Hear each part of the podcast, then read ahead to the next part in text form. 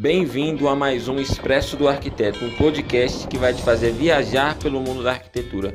Eu sou Alex Fernandes e a convidada de hoje é a queridíssima Andressa Tonin do Arquidata. Então, chega mais! Algo muito marcante da, da página, principalmente no começo, eram os, os presentinhos, os brindes que, que, uhum. que vocês faziam, né? É, ainda fazem, né? Eu acho, até hoje. É, e como é que surgiu essa ideia? Foi algo assim que eu acho que foi a primeira página no Instagram que eu vi fazer isso. Eu não conhecia nenhuma outra página antes é. que fazia isso. A gente ficou marcado por isso, né? Na verdade, a ideia inicialmente foi do Diego. Pensou, ah, por que, que tu não, não sorteia alguma coisa? Ah, mas sorteio envolve dinheiro, patrocinador. Então, uhum. não, monta um conteúdo e sorteia. Eu olhei para ele, ah, que ideia boa vou fazer. E a ideia era fazer, por exemplo, um por mês. E aí depois virou semanal. E aí eu não tava mais dando conta, porque assim, tem gente que acha que eu tenho uma, uma empresa, uma equipe. Não, a equipe são dois. Eu e o Diego. Então, assim, primeiro presentinho foi, uh, acho que participaram mais de 5 mil pessoas. Então eu tinha que mandar um por um. Não tinha um robô, não tinha um estagiário. Era uhum. eu, Andressa, que mandava. Então, é, é, ficou muito cansativo, ficou bastante. E aí a gente desenvolveu umas formas mais fáceis. Por exemplo, a pessoa compartilhava, entrava no grupo do, do WhatsApp e recebia o link. Então, para mim, ficou muito mais fácil.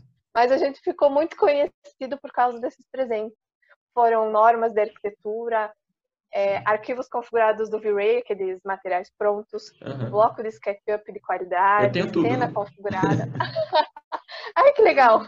Mas é, eu fiz muitas amizades por pessoas que participaram, assim, de todos.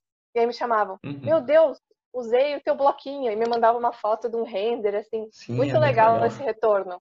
Porque o que eu brigava na página é assim, ai, ah, participam de todos presentes e nunca usam. Essas pessoas acumuladoras uhum. que eu chamava. Não, eu quero que vocês usem, me mostrem. Ai, não gostei desse. Por que tu não compartilha algo assim? Então é uma troca muito bacana. E agora, como Bom, a gente começou a conversar desde o início. É, agora, com o tempo limitado, eu não estou conseguindo fazer, mas eu tenho planos de voltar sim. E aí, você pretende fazer ainda no Instagram ou você quer migrar para a página do Telegram? Hoje você está com a página né, no Telegram, um grupo. Bem bacana lá o grupo, as conversas são bem legais. Então, eu preferi muito o Telegram por questões de não ter limitação de pessoas. Antes eu uhum. administrava seis grupos de cada tema no WhatsApp. Era grupo de arquitetura geral, aí tinha um que era liberado para conversas, então eram três de conversas. Esse de arquitetura geral tinha de construção, tinha novidades, então por temas as pessoas entravam onde é elas tinham mais afinidade. Só que é humanamente impossível, só uma pessoa só, não, não tem como dar atenção para todo mundo. E ali no Telegram, eu achei muito mais bacana porque quem participa tem os presentinhos semanais, eu sempre preparo alguma coisa, Inclusive, essa semana eu tô devendo. Muito obrigada por me lembrar. E aí eu consigo até liberar e conversar com as pessoas. Então é uma flexibilidade maior. Eu pretendo continuar no Telegram, assim, incentivar as pessoas a usar ele. Ô, Andressa, é, em seis meses do Arquidata, pelo que eu estava pesquisando, é, ele já tinha 10 mil seguidores. Foi isso mesmo? Como é que foi esse crescimento assim tão, tão rápido? Foi. Foi 10 mil seguidores, na verdade, em quatro meses. A gente ficou extremamente orgulhoso porque a gente trabalhou para isso. Foi resultado de muito trabalho, de muito esforço. Se alguém acha que foi pago, não foi. Foi conteúdo, uhum. assim, conteúdo de qualidade, que era o que eu sempre quis fazer. Entregar algo assim, ah, o estudante está com dúvida na aula, ele pega o celular, ele olha, ele salva, e quando ele tiver a matéria, que tiver dúvida, ele abre ali e ele usa. Era esse o objetivo inicial. Então foi resultado de muito esforço, muitas noites sem dormir, muita produção de conteúdo para chegar nisso. Hoje a página já está aí, já chegando nos 40 mil, né? Da área de conteúdo, Tem... provavelmente é a maior. Para a área de é? conteúdo, sim, é a maior. Tem umas meninas que eu conheci que estão aqui pertinho de Caxias do Sul, o uhum. Aue Arquitetura, adoro elas, são umas ah, queridas. Ah, e a página delas também está no mesmo nível, no mesmo nível do Arquidata. Qual você diria que foi o seu maior erro com, com o Instagram? Quando você começou ou por agora, né? E o que que você aprendeu com ele? Ter maturidade para lidar, porque foi um fluxo muito grande de pessoas entrando e eu não sabia lidar com isso. É, eu não sabia se eu respondia, se eu aparecia e aí eu perdi consistência. Então, se tu olhar ali, se tu rolar nossa página e olhar as postagens, teve uma brecha muito grande de quase um ano de conteúdo. Eu não consegui mais ter consistência, porque tinha muita gente lá, e eu não conseguia fazer conteúdo, eu estava numa fase bem cansativa de trabalho, então o meu maior erro foi não ter consistência com o Instagram.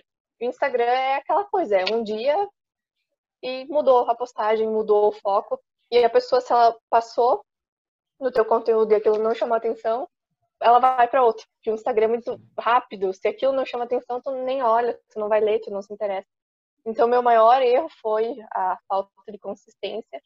E eu aprendi que é, a vida de blogueira não é bem assim. Como a gente olha, assim, aquelas meninas que fazem maquiagem, sabe? Ah, quero ter bastante seguidor, quero vender que nem ela, quero ganhar dinheiro que nem ela. E eu aprendi que não é bem assim. É uma construção que talvez leve anos, talvez para outras pessoas seja mais rápido, mas eu aprendi que tu tem que ter maturidade para trabalhar na internet e que é uma construção. Tu não vai conseguir do dia para noite. Parece que não dá trabalho, mas na verdade dá um baita trabalho criar esse conteúdo, né? Onde que você pretende chegar com a página? Hoje, a descrição do, da bio do nosso Instagram é se tornar. A gente já é, que não tem, outra, não tem outra página que faça isso da forma como a gente faz, é tornar o Arquidata a maior biblioteca virtual de decoração do Brasil e quem sabe transformar ela para uma página para o exterior, porque eu também não achei páginas no exterior, ou seja, em inglês, que uhum. tem esse tipo de conteúdo dessa forma.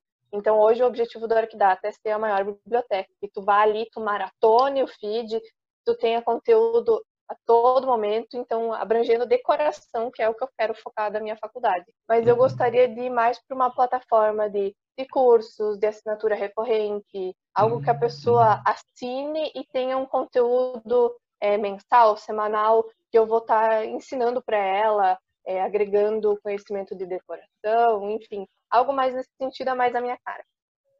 Por enquanto, você já começou a tentar planejar algo assim ou, ou ainda está só no, no, no sonho ainda? Pouco cada um. Na verdade, o Arquidata já tem um produto, é o Arquitetura de Personalidade. É um curso que a gente desenvolveu, eu e o Diego, final de 2018, e a gente lançou uma turma, mas é um curso assim voltado para a criação do projeto a partir de um conceito. Então, esse curso foi desenvolvido para te pegar o teu cliente acredita as memórias mais profundas, os desejos e as emoções mais fortes dele e imprimir isso no projeto. Esse produto já existe, não está disponível para compra, eu fiz uma turma e encerrei ele, porque era uma fase que eu também estava entendendo como é que isso funcionava, eu ainda estava aplicando, testando em mim mesma, sabe? Porque não adianta eu ensinar se eu não tenho certeza do que eu estou ensinando. Mas a gente está trabalhando em outros sim, que eu não, eu não, vou falar muito ainda, porque senão o Diego me corta. Não pode dar um spoiler fora. ainda, não? Não posso dar um spoiler, mas tem produto em andamento sim, que é algo nesse sentido que eu te falei sobre a assinatura. Você tem alguma dica para quem,